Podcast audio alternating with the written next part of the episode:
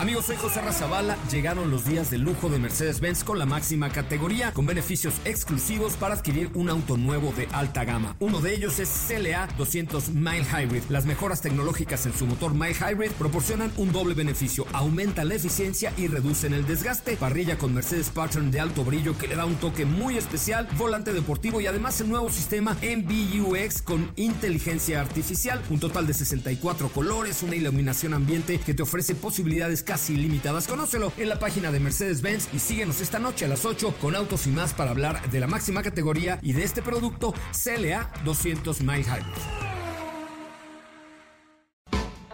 MBS Radio y el Dr. Zagal han dispuesto una generosa y elegante mesa para celebrar este banquete. ¡Pasen! Y sean bienvenidos a degustar los manjares de este menú, especialmente seleccionado para los paladares más exigentes. Esperamos que esta experiencia cultural les deje buen sabor de boca, aquí en MBS 102.5.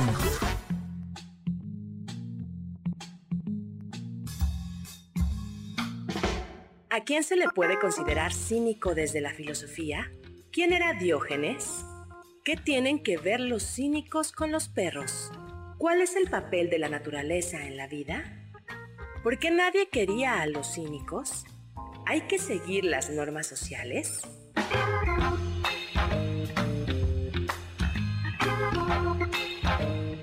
Hoy hablaremos de breve historia de los cínicos, anécdotas de Diógenes, lujos, placer la desvergüenza en la felicidad, crítica a los ornatos, la virtud cínica, los falsos ídolos.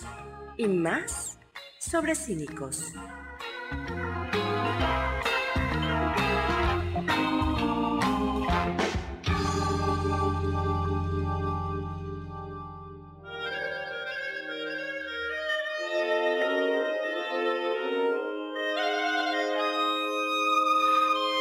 ¿Cuánto tiempo tardan ustedes en arreglarse? ¿Cuánto gastan en cremas? ¿De qué marca es su ropa interior? ¿Y cuántas horas pasan al gimnasio? ¿Le sacan fotografías a todo lo que comen? ¿Dónde piensan ustedes que está la felicidad?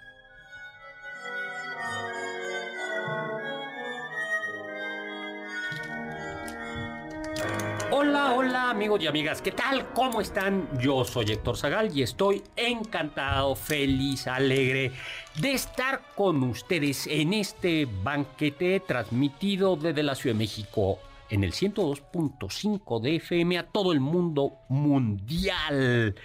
Que hoy hablaremos, será un banquete cínico y hablaremos de la filosofía cínica. Nos habla como siempre, eh, la elegante y distinguida Carla Aguilar. ¿Qué tal, doctor? Nos acompaña y además le vamos a poner, nos acompaña en representación, nos acompaña en representación del amor. Hoy un joven que tiene 19 años, Oscar Sakaguchi.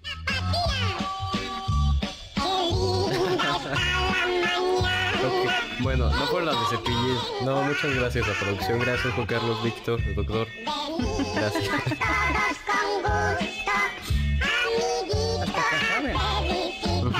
No, por supuesto que no. Gracias. Es que ayer. Todos así bien incómodos. Como anunciamos, Oscar Sakaguchi cumplió sus 19 años de edad, sus 19 verano. Hola, ¿cómo estás, Oscar Sakaguchi? Muy bien, doctor. Muy ¿Cómo, bien. ¿Cómo celebraste ayer y cómo has celebrado? Bueno, a juzgar por el rostro eh, demacrado y esos ojos vidriosos, tengo la impresión de que celebraste bien, ¿no? Eh, es que mediodía fue trabajar en la universidad y luego otro mediodía celebrar. Entonces. Celebrar. Sí, fue como que muy equitativo, pero. O sea, llevas 12 horas celebrando. Más o menos, sí. Bueno, pues entonces ustedes disculparán que la voz de Oscar Sakaguchi sea cavernosa y ronca. Y ronca, pero es que ayer fue su cumpleaños. Hasta me dieron ganas de ser cínico porque, o sea, siempre plancho mi ropa y, y me peino este, muy minuciosamente y todo, pero ahí fue como de, me voy a poner la primera cosa holgada que vea y, y así me voy. Y pues, M aquí. Ahí están, la, se oyen las copas. se oyen las copas que todavía trajo. Y tenemos un invitado de honor, un invitado súper especial, colega, amigo, el filósofo Leonardo Ramos, doctor en filosofía, profesor en la UNAM, profesor en la Panamericana, pero sobre todo amigo mío.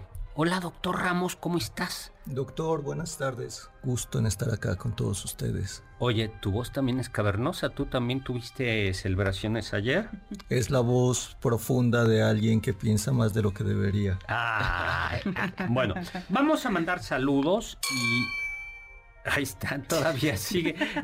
Oye, Oigan, yo solo escucho y no me la pasan. Sí, oye, no puedes estar brindando post banquete. No puedes, no puedes estar brindando. Esto ya es un programa.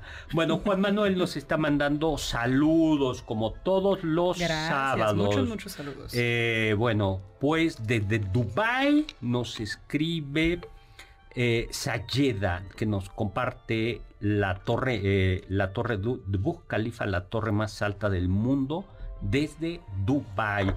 Donato García, no, bueno, pues está eh, encantado de estar también con nosotros y tenemos a Luis Carlos que le manda saludos a Carla, al soldado muchas del amor, gracias. por supuesto, eh, y que nos pide, nos escuchan desde Oaxaca, y nos pide saludos para Joaquín Manuel, pues un saludo, Muchos Joaquín saludos. Manuel.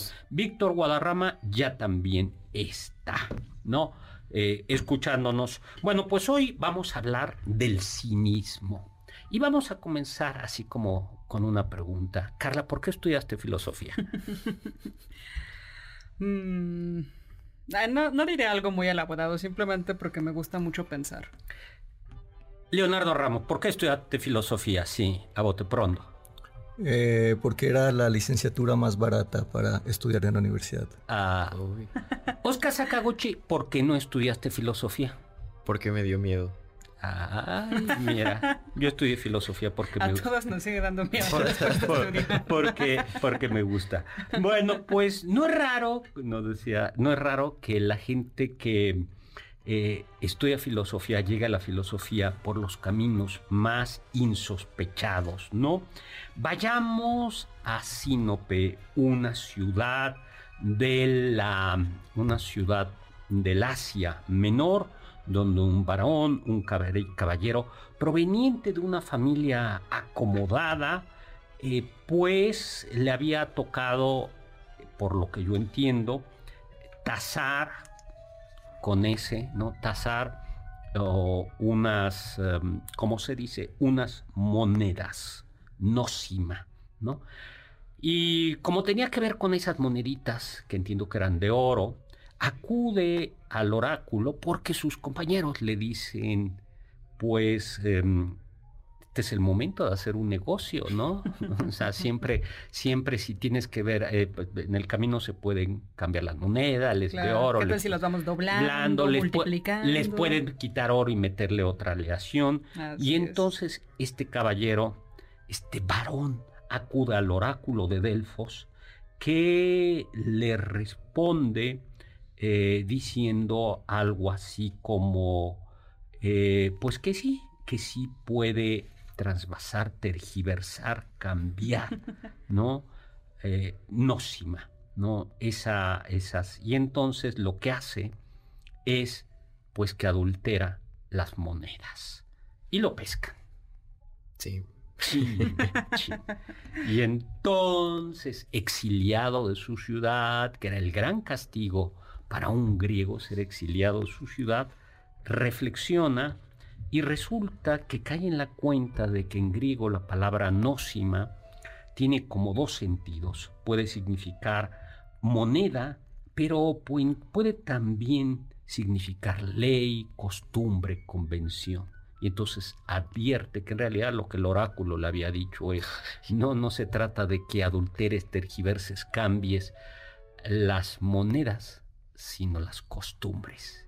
Y este personaje era Diógenes, el cínico, eh, quien algunos consideran como el fundador de la escuela del cinismo. No es así, Leonardo. Esta anécdota nos la contó el doctor Ramos, pero nos la compartió y yo se la robé. muy, eh, muy, muy, muy bien, ¿no? Bueno, oye, eh, a ver, Leonardo Ramos, ¿no? Recuerda que nos están escuchando. A ver, ¿por qué no les, por qué no nos dices exactamente lo que dice el texto? Perfecto, doctor. Diógenes Laercio dice así. Discutía él sobre estas cosas y las ponía en práctica abiertamente, alterando las costumbres vigentes, no misma, sin hacer ninguna concesión a las leyes de la ciudad, sino solo a las de la naturaleza, afirmando que llevaba en su vida la marca distintiva de Heracles, sin preferir nada a la libertad. Qué bonito suena. Qué bonito suena, ¿no? ¿Tú prefieres todo a la libertad, Sakaguchi? Ay. No. Mm, es que luego me doy miedo. O sea, de las cosas que soy capaz de hacer, luego me doy miedo. Entonces, mejor. Ay, sí, como si fuera malvada. si miran su carita, de verdad. O sea, ayer me tomé dos cervezas. No. Ay, A ver, Oscar. bueno.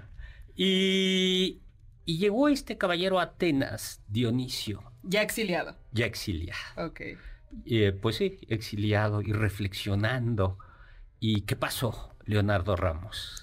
Se encontró con Antístenes. Antístenes era un discípulo de, de Sócrates, un personaje, ambos bastante exóticos, particulares.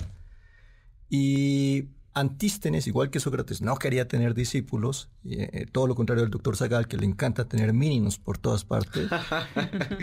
y entonces, cuando estas personas se acercan a cuando eh, está Antístenes hablando y Diógenes se acerca a escucharlo hablar, le propone ser su discípulo, pero eh, Antístenes le dice que no, que él no quiere tener discípulos, que eso es un poco va en contra del espíritu socrático. Y le Y- da un bastonazo. Exactamente, exactamente.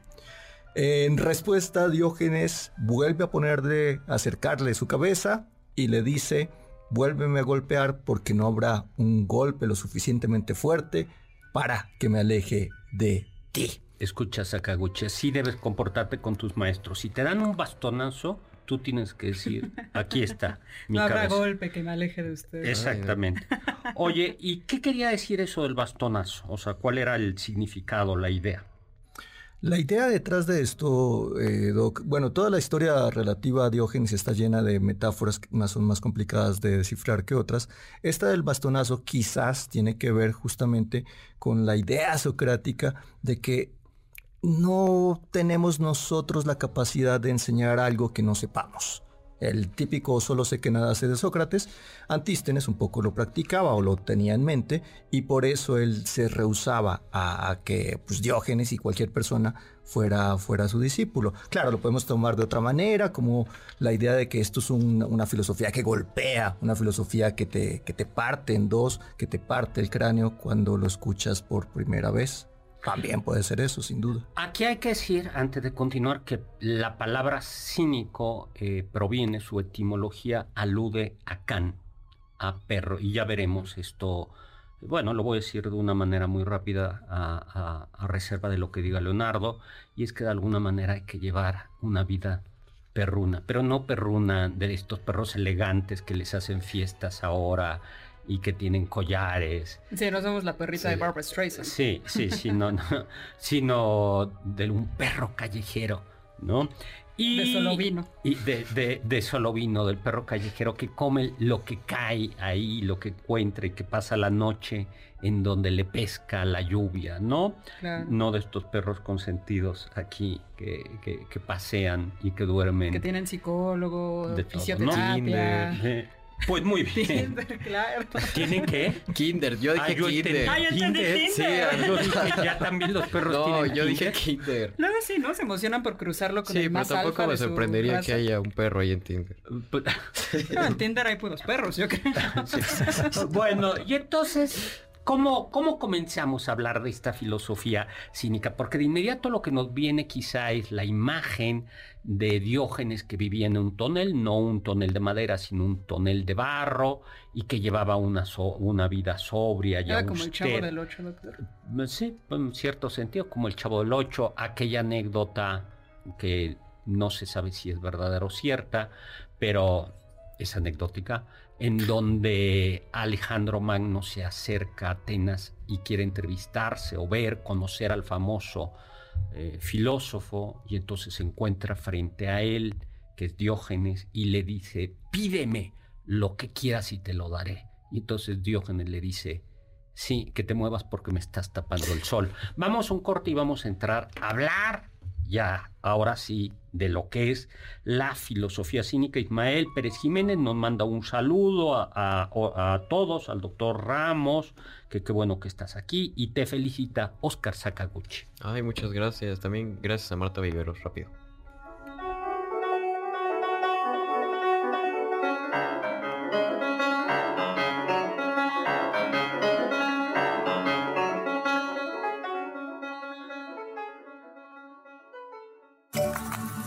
Diccionario del doctor Zagal.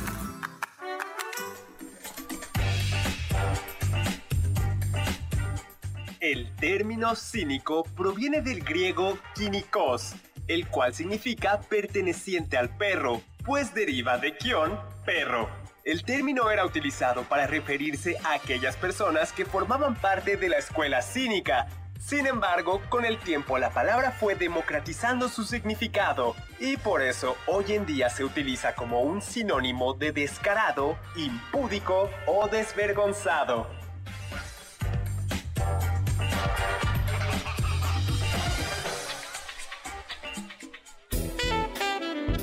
No te pierdas ninguno de nuestros menús y sigue el banquete del Dr. Zagal a través de las redes del 102.5 en Twitter, arroba mbs 102-5. ¿Quieres felicitar al chef por tan exquisito banquete? Llámale al 55 51 66 1025 en MBS 102.5.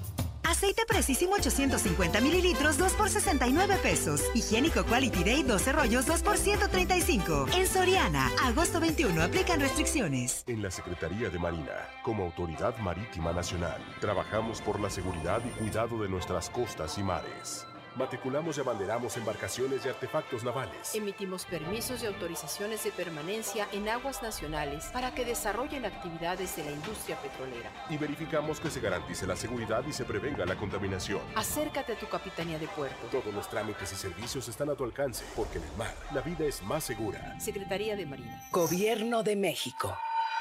En este lugar no necesitas equipaje incluye todas las amenidades y todos están invitados. Es el Hotel Miranda. Siento que debo encontrarte y sin embargo paso el tiempo yéndome. Ven y disfruta una noche del mejor pop con Miranda en el Auditorio Nacional, 28 y 29 de noviembre. Boletos en Ticketmaster y nosotros tenemos tu reservación en nuestros programas en vivo. Solo tú, no necesito más, perfecto para, perfecto para mi amor. El Hotel Miranda está abierto y está en MBS 102.5. MBS Music Center trae para ti la mejor masterclass de canto por primera vez en México, impartida por Enrique Ramil, cantante y vocal coach español con trayectoria internacional y ganador de múltiples premios. Comparte contigo las claves para brillar en el escenario y emocionar al público en esta clase intensiva de un día. 3 de septiembre, Sócrates 156, Polanco, Ciudad de México. Boletos en www.redaccess.com o al 55 29 53 63 77. Estás escuchando el banquete del Dr. Zagal. ¿Quieres contactar a los ayudantes del chef? Puedes escribirles en Twitter, arroba carlapaola-ab, Héctor Tapia, arroba Toy Tapia, Uriel Galicia, arroba U Cerrilla, Lalo Rivadeneira, arroba Geribadeneira.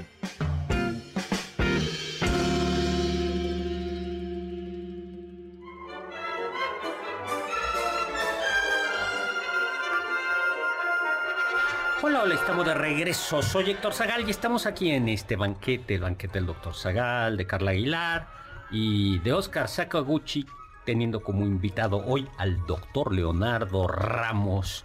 Un, no es lo mismo un cínico filósofo que un filósofo cínico, pero tenemos un, un filósofo cínico, aunque él decía que era estoico.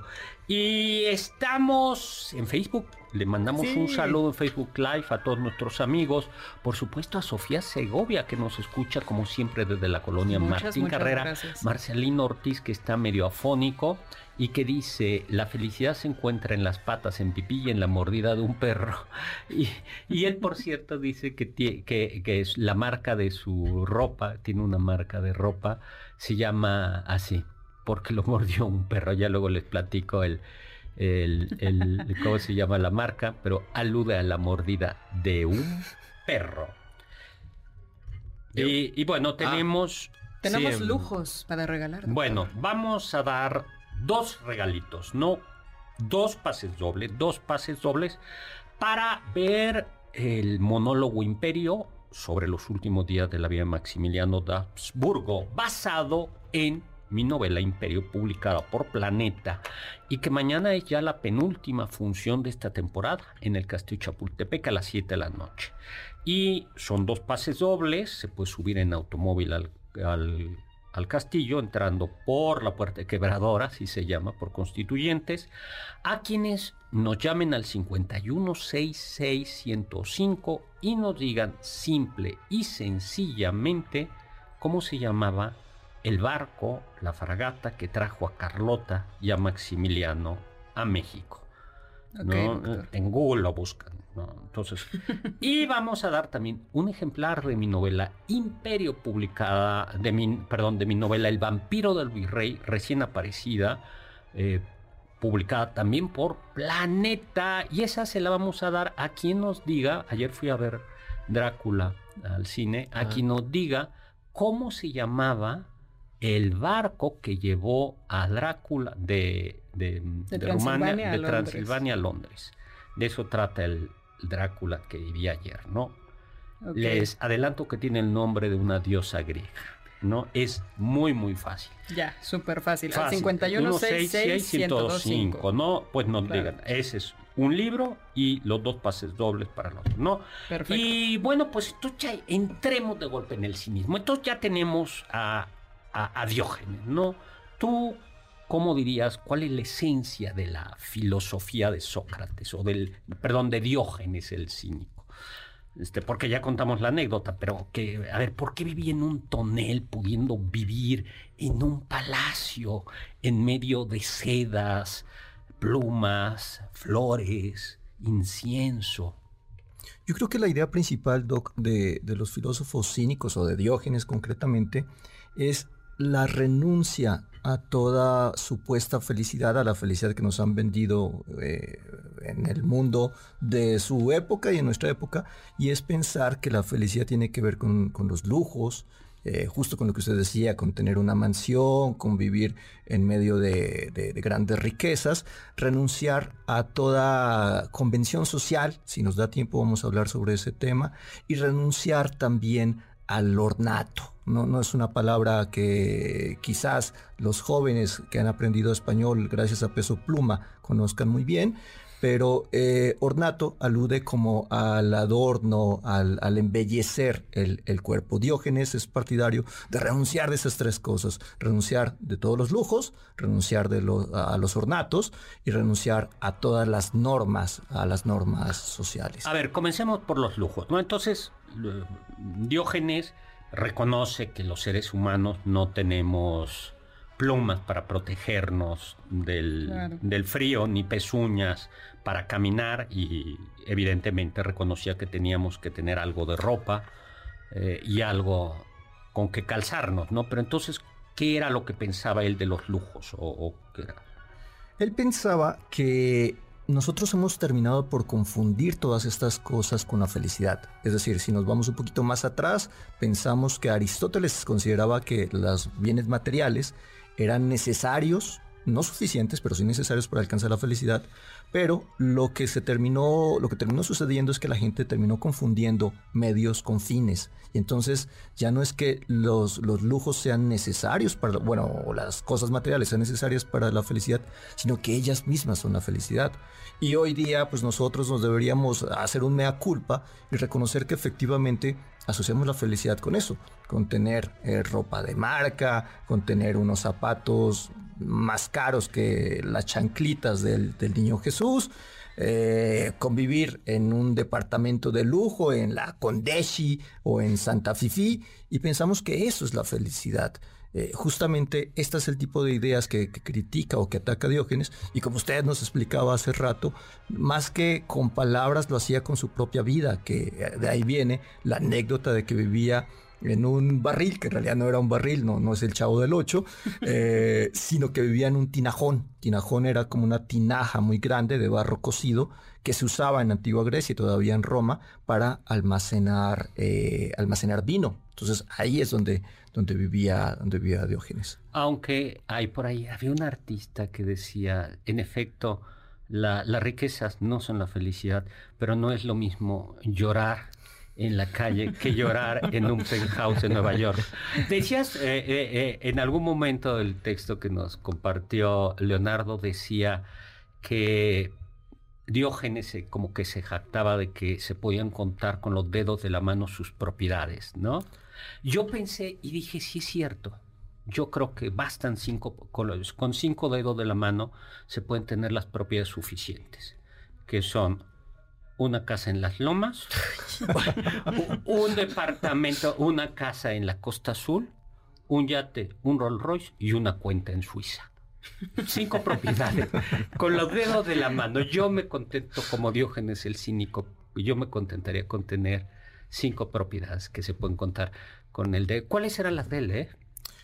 Eh, estoy tratando de acordarme porque ustedes están las antípodas de Diógenes, doctor, y me, entretiene, me distrae, me, hace perder el hilo de la concentración. Diógenes tenía, eh, primero que nada, una túnica de estameña. Estameña era un tejido de lana muy gruesa, eh, que justamente es un poco irritante a la piel. lo hacía a propósito. O sea, no era lana virgen. Eh, ah, exactamente, exactamente. Eh, y tiene mucho que ver con la que usan hoy día, por ejemplo, ciertas órdenes eh, religiosas. lo hacen con el mismo propósito, un poco de mortificar el cuerpo. Diógenes lo hacía con lo mismo. Era una túnica muy larga, de tal modo que si hacía frío se podía dar como, como dos vueltitas, como si fuera eh, una especie de chal y si, hace, si hacía calor simplemente se la desdoblaba y se la ponía a la altura de la, de la cintura. O sea, no tenía guardarropa otoño, invierno, primavera, verano. no, doctor, no, en eso no se parece nada a usted, francamente. Bueno, luego, ¿qué otra cosa tenía? Tenía... Tenía un tazón que usaba para tomar agua del río, eh, un bastón, una vez lo requería su, su edad, y una alforja. No, por favor, doctor. Eh, usted para, en vez de bastón, tiene a estos maravillosos ayudantes en su programa. que son el báculo de mi vejez. El, báculo de mi, vejez. Y luego... Y finalmente tenía una alforja que es como una especie de maletita, pero que se pone a los, en los hombros. Esta sí era de piel así bonita, como backpack. Seguramente no lo era, seguramente no. Hasta, en eso le quedaba mal Diógenes a usted, Doc. Eh, y la usaba para cargar algunas viandas, algunas cositas básicas, frutos secos, cosas de ese, de ese estilo. Esas eran todas las posesiones de Diógenes el Cínico. Oye, tenemos que ir mucho más rápido porque se nos está acabando el tiempo. Vamos a seguir hablando en el próximo corte de lo que pensaba de los lujos, pero también de lo que pensaba de el ornato Regresamos, 5166 1025.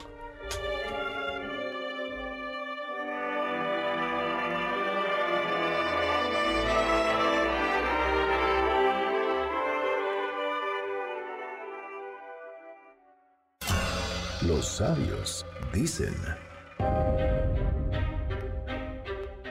Tiré mi taza cuando vi a un niño bebiendo con sus manos en la fuente. Diógenes.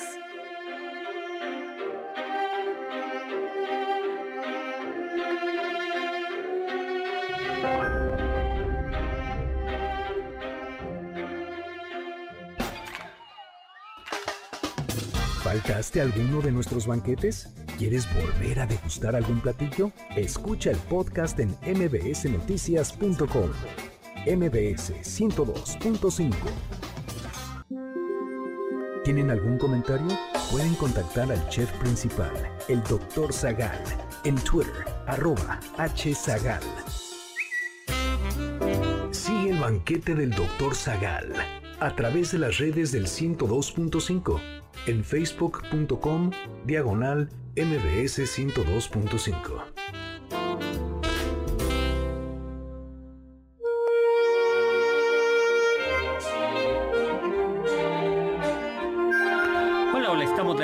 Soy Héctor Zagal. Estamos en este banquete, el banquete eh, en el que estamos hablando sobre la filosofía cínica. Diógenes el Cínico. Les recordamos que todavía tenemos un libro, El vampiro el virrey, mi novela recién publicada y que se la vamos a regalar aquí en, por teléfono al 5166-105. Nos diga cómo se llamaba el barco que llevó a Drácula desde Transilvania hasta Londres. Ya le dimos una pista, es el nombre de una diosa griega. Tenemos ya ganadores de los pases de imperio, ¿verdad? Así es, doctor. Muchas felicidades a Rodrigo Figueroa Gamboa y a María Soledad Aranda Pérez. Y tenemos todavía muchos regalitos para A ver, a ver, a ver. Vamos a regalar regalos superfluos y lujosos. que, que de estos que no, le, que no le gustarían a Diógenes el cínico. Pero es que recuerden que este programa no es cínico. No, para nada. Pero pueden ayudarnos, ¿eh? estamos con los brazos abiertos para que nos ayuden a dejar de ser cínicos y nos manden cositas, nos patrocinen. sí, bueno, Siempre sí. estamos necesitados de eh, patrocinadores. sí, la verdad es que estamos bastante pobres, o sea, son- pero no por decisión, o sea Sí, que- no, esto no lo decidimos nosotros, ¿eh? Pero bueno, tenemos un pase doble para la comedia Hugo, Paco y Luis. Tenemos un pase doble para la obra Generación Amarga. La cita es el 26 y 27 de agosto en el Teatro Rafael Solana. Y un pase doble para el concierto I Love Dance 2023, música electrónica noventera, el 8 de octubre a las 7 de la noche en el Pepsi Center. Y tenemos tres pases dobles para que vivan la experiencia de la cartenera Cinepolis. Llamen al 5166-1025 y que nos dicen, doctor. quiero el pase doble. Que no digan qué es lo que quieren. Que nos digan las cinco posesiones que pueden contar Sí. con sus manos. Oye, y No, no es decimos, eh, y decimos que en el, en el de Cinépolis también se llevan el, a, a- a Oscar Sakaguchi Ah, claro, es su regalo de cumpleaños para que lo festejen. para que la... No, todavía no, todavía no, todavía no. Ese va a ser en otro, en, En otra en- ocasión. en otra En otra dinámica. Un pase doble e incluye una cena con Oscar, Oscar Sakaguchi. Sakaguchi. Bueno, pero a ver, entonces estábamos... eh, a ver, lo superfluo, ¿no? Lo, lo- lo- o sea, tú dices lo superfluo, ¿no? O sea, hay que... l- Pocas, pro- pocas posesiones, ¿no? Em, pero a ver, platícase un poco como en qué se nota lo superfluo. A ver, en los restaurantes, ¿no? Ahí que me va a doler lo que vas a decir, pero dilo, para que vean que aquí hay eh, libertad de expresión. Pa- pa- Hay libertad de expresión, pero hay... Poquita, pero- exacto, pero hay. exacto, y hay represalias, porque si, si, si hablo mal de los restaurantes lujosos, usted no me va a invitar ahorita a la salida a un restaurante lujoso. No, es que yo siempre, a mí lo que me gusta es corromper a la gente. Entonces me gusta, me gusta que digas Mientras más algo. te niegues, más te voy a invitar. Exactamente. Entonces, a ver, eh, ¿qué diría? eh, ¿Qué diría?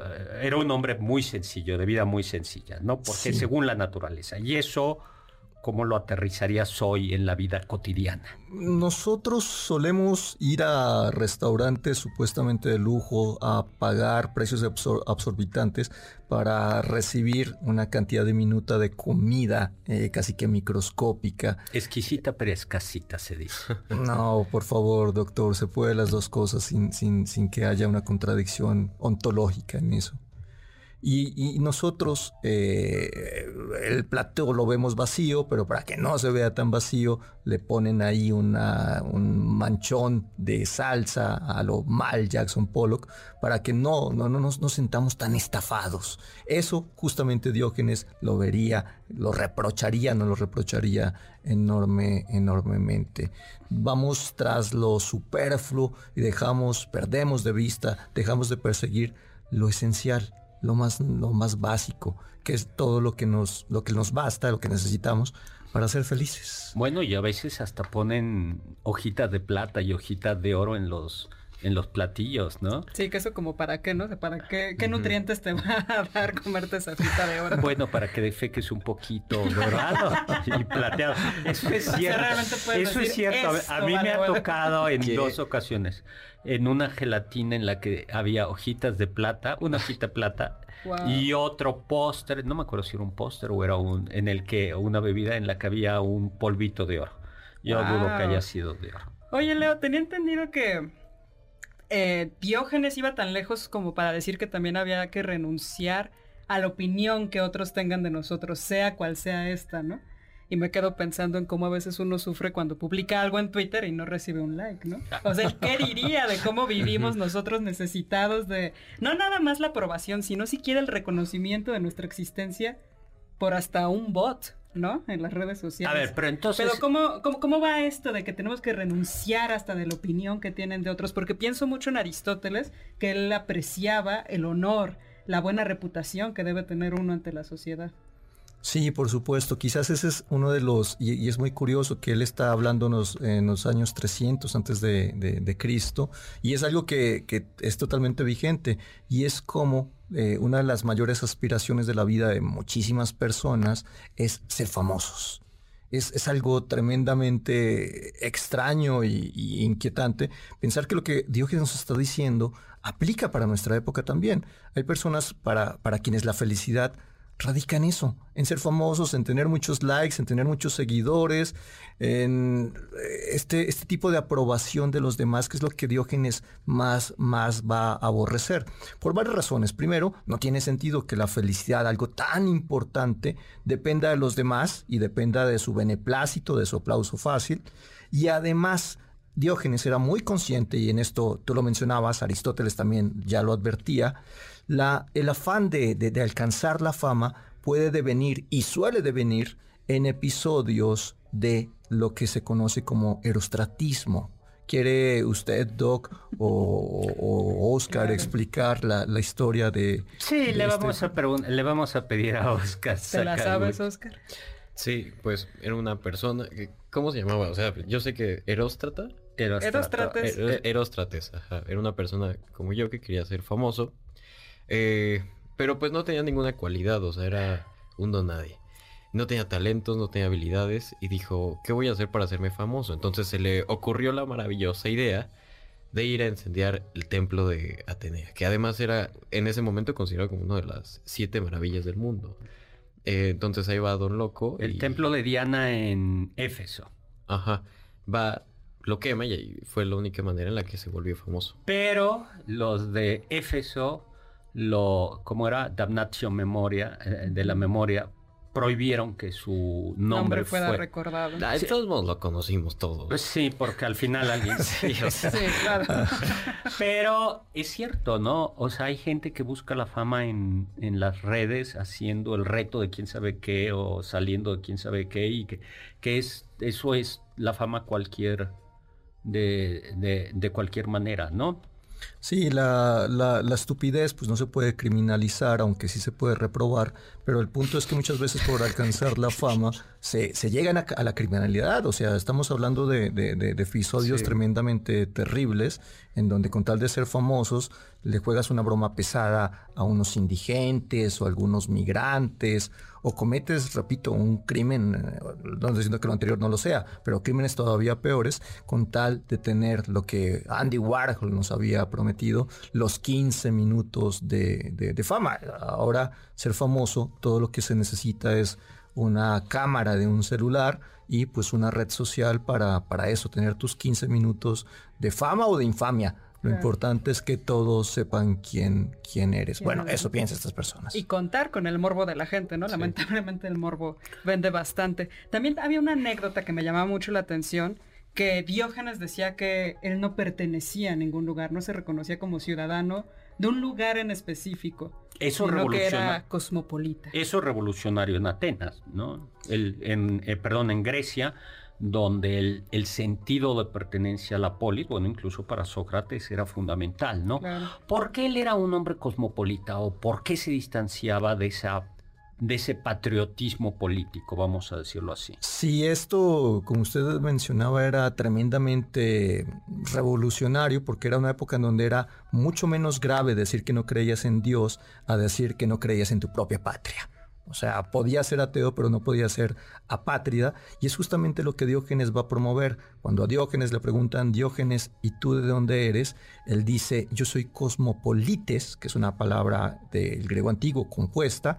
Cosmos significa mundo y polites significa ciudadano. Entonces él dice, yo soy ciudadano de mundo. Eso tiene mucho que ver con la idea de Diógenes y que es algo que los cínicos van a, a copiar de que las fronteras son líneas imaginarias, son líneas eh, artificiales completamente, a través de las cuales hemos eh, buscado una, encontrado una disculpa para odiarnos unos a otros, para dividirnos, para segregar. Las mayores guerras se han generado por este tema de la, de la patria. Y entonces Diógenes renuncia a la idea del patriotismo y él aboga por una hermandad eh, universal, todos los seres humanos somos, somos hermanos, y por considerar su hogar no una ciudad, no el terruño donde le tocó nacer accidentalmente o donde decidió vivir, sino simplemente el planeta, el planeta, el planeta entero. Ya eso estaba, a ver, yo ahí hay dos ideas. Uno, los filósofos estoicos también tenían este sentido de el cosmopolitismo, ¿verdad? Y, fíjate que es uno de los puntos en los que yo sí de acuerdo, estoy de acuerdo. Dice, había un, una de estas pintas en el 68, en el mayo del 68 francés, que decía, nacionalismo rima con fascismo.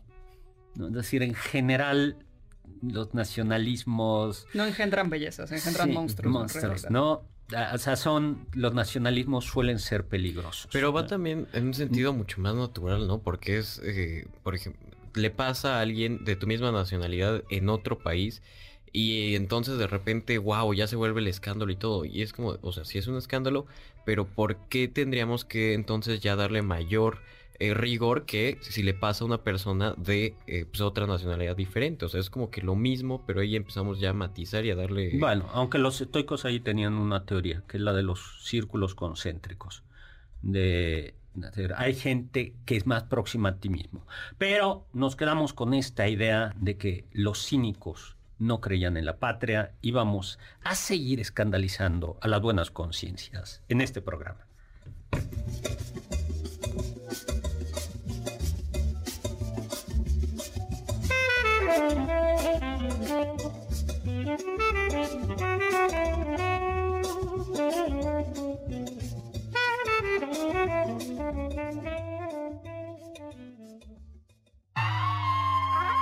Escuché que...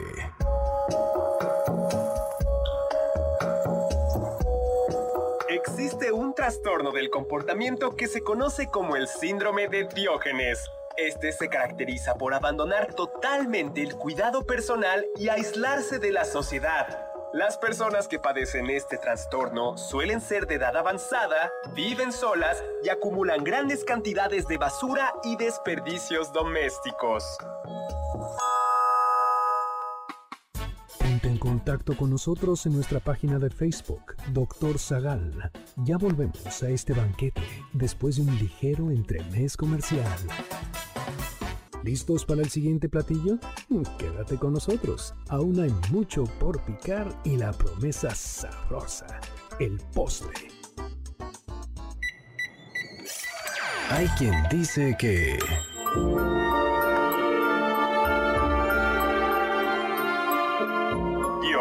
No tenía una buena relación con Platón. El filósofo cínico detestaba la filosofía de Platón y esto los llevó a que, por lo menos popularmente, se generara una enemistad entre ambos.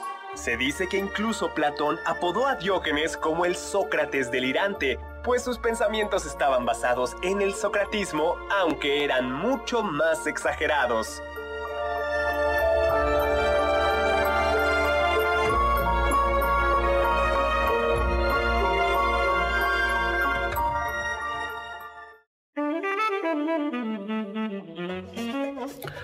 Hola, estamos de regreso aquí en MBC 102.5 en este banquete en el que estamos hablando de filosofía cínica con Leonardo Ramos, Carla Aguilar, Oscar Sakaguchi, astrónomo le escribe a Oscar Sakaguchi.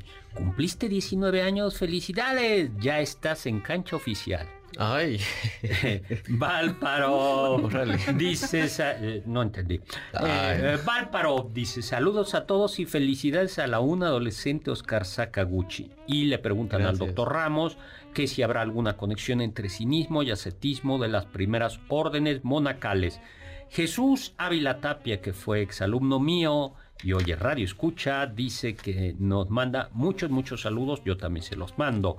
Mari Urbina, saludos y nos pregunta que si la virtud cínica es la capacidad del individuo de prescindir de los bienes, placeres y materiales. Stephanie, que nos está escuchando en el tráfico, pide que le mandemos un saludo a los hermanos Sánchez Padilla. Están con la lluvia.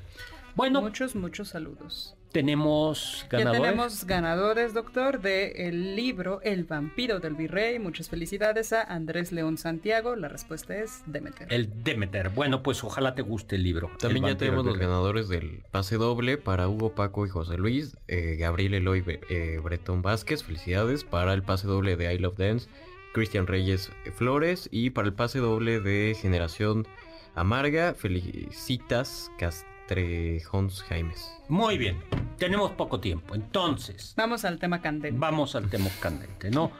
Los cínicos decían que lo importante es lo natural y eso supone simplicidad, menos ornato, menos eh, nada de superfluo. eh, ¿Y hasta dónde se lleva eso? Se lleva al, pensaríamos nosotros desde nuestra moral, al extremo de promover la desnudez y la obscenidad.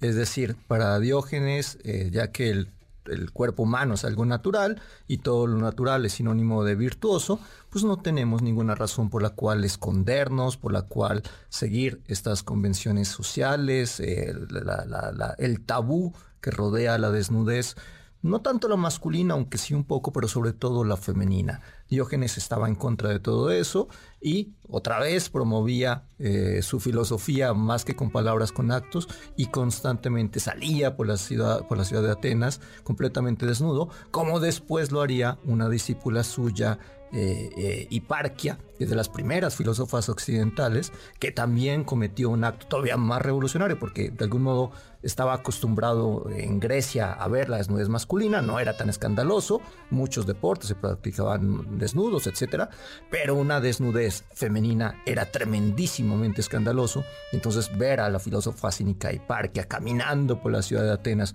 completamente desnuda era muy, pero muy, muy transgresor. Oye, pero a ver, dos cosas. Uno, por un lado, la desnudez masculina se practicaba en la palestra, ¿no? Pero no Sí. en la calle, ¿no? Y luego dos, eh, pero la desnudez femenina estaba en las esculturas, ¿no? Eso hay que matizarlo bastante y miren que mucho de esto lo aprendí en mi clase de historia de la cultura con el doctor Zagal. Eh, si bien nosotros podemos encontrar ya desnudos masculinos en el arte griego desde... Y la- femeninos, eh, más podemos- tardíos. Exacto, ese es el punto. Primero podemos encontrar los desnudos masculinos. Los desnudos femeninos eh, van a ser muy posteriores, es decir, de hecho tenemos registro de la primera escultura de una mujer desnuda que se, que se hizo. Eh, eso es más o menos hacia el año 370 antes de Cristo, es decir, estamos hablando que ya llevaban como 500 años esculpiendo varones completamente encuerados y hasta ese momento se esculpió por fin a una mujer desnuda. Y aún en esas, en esas circunstancias se hizo eh, varias concesiones. Por ejemplo, no se, no se detalló el tema de los pezones eh, y de hecho no hubo ese detalle en la escultura eh, griega femenina y también la mano en el pubis, ¿no? De ahí viene la, la- la expresión, la, la Venus pudorosa, porque se tapa el, el- el pubis con, con su mano. Entonces, sí había una cierta apertura en el, en el mundo griego hacia la, hacia la desnudez, pero hay que matizarlo bastante, y sobre todo en el caso de las mujeres. No, no, no estaba bien visto este, este tema en el caso de las mujeres, ni siquiera, ni siquiera en el arte. Ahora, era un transgresor en algunas normas de, yo diría, de buena educación eh, olfativa, ¿no? O aromática, ¿no? A ver, ¿qué decía al respecto? Para Diógenes lo más importante es la belleza del alma, no la belleza o en general el cuidado del cuerpo. Es decir, nosotros nos esmeramos sobremanera por ponernos desodorante, por ponernos perfume, por que ninguna de nuestras penínsulas ni de nuestros golfos huelan a lo que tendrían que oler.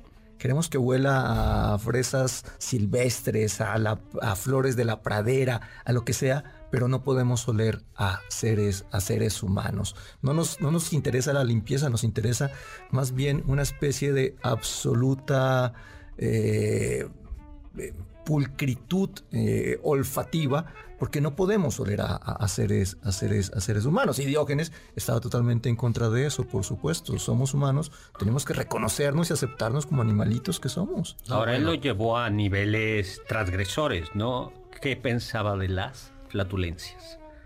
Ay, doctor, usted me quiere poner a decir a mí las cosas más escandalosas. Tampoco eh, A ver, dilas. Hubo una ocasión en que Metrocles, que era un discípulo en la escuela de Aristóteles, estaba tomando clases allá en el liceo y por accidente se le salió una flatulencia en plena clase junto a sus compañeros, junto al maestro. Todo el mundo se dio cuenta de quién era y pues Metrocles salió espantado corriendo del salón de, de clase.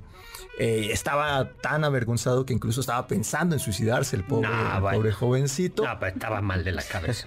Eso, esto nos cuenta la, historia, eh, doctor. Y entonces. Eh, y entonces, Crates, que era un discípulo de Diógenes, se entera de que eso acababa de suceder y decide ir allá a la casa de Metrocles. Le dice, oye, pues eso es normal, eso es natural y no hay que avergonzarse de lo, de lo natural. Y para que estuviera convencido, él mismo soltó una sinfonía de flatulencias. Bueno, pues con eso, con eso nos quedamos de Diógenes el cínico y pues muchísimas, muchísimas, muchísimas gracias en cabina Carla Aguilar, Oscar Sakaguchi, a nuestro invitado especial, el doctor Leonardo Ramos, en cápsulas a Carmen Cruz Larios, Héctor Tapia, controles, Víctor Luna, muchas gracias, Víctor, producción Juan Carlos Castillo, Carla Aguilar. Y el cumpleañero Oscar Sakaguchi. Los dejo con el siguiente programa, Balones al aire con Eduardo Chabot y todo su equipo. Y lo dejo con aquello que decía Immanuel Canzapere, Aude, atrévete a saber, yo soy Héctor Zagal, mi Twitter arroba hzagal, zagal con Z. Confiamos que este banquete ha sido un deleite gourmet y cultural. Gracias por escucharnos y nos esperamos el próximo sábado con una deliciosa receta que seguro será de su agrado. MBS 52.5